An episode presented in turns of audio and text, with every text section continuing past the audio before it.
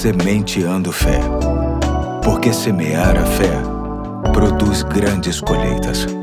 Olá, hoje é terça-feira, dia 3 de outubro de 2023 e estamos juntos, dando início a uma nova série de reflexões que terá como tema Mudar é preciso e você precisa, que terá como base a importância da nossa fé nas mudanças de hábitos, pensamentos e desejos que atrapalham demais a nossa caminhada nesta terra. Quero começar lendo o texto que se encontra no Salmo 37, de 1 a 5, que diz: Não se aborreça por causa dos homens maus e não tenha inveja dos perversos, pois, como o capim, logo secarão, como a relva verde, logo murcharão. Confie no Senhor e faça o bem. Assim você habitará na terra e desfrutará segurança. Deleite-se no Senhor e Ele atenderá aos desejos do seu coração.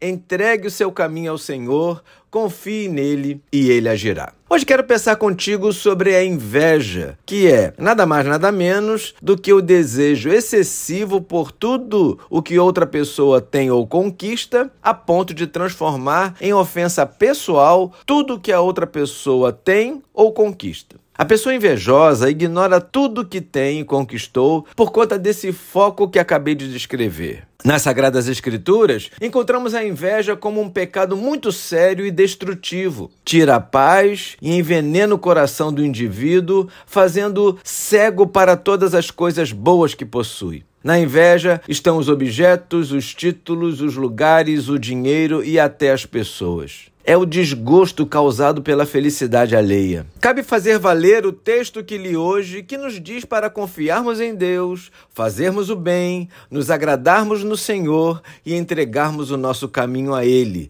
sabendo que Ele tudo vai fazer, ou seja, que Ele vai nos ajudar a providenciar o que nos falta, a ponto de nos satisfazermos com o que temos e com o que somos. O detalhe está na confiança nele. Se confiarmos de verdade em Deus, ficaremos em paz e tocaremos a nossa vida com satisfação em tudo. Deixaremos de olhar para o que as pessoas possuem e passaremos a nos alegrar no que temos, por sabermos que vem do Senhor e o que vem dele sempre será um benefício para a gente, mesmo que não entendamos ao certo. Aqui está o grande desafio da vida cristã, que se dá não apenas no conhecimento de que a vontade de Deus é boa, perfeita e agradável, como o de se viver esta verdade baseados naquilo que temos e somos. Ou seja, o que temos e o que somos corresponde à boa, perfeita e agradável vontade de Deus. Que o Senhor nos ajude a nos livrarmos da inveja. Hoje eu fico por aqui e até amanhã, se Deus quiser.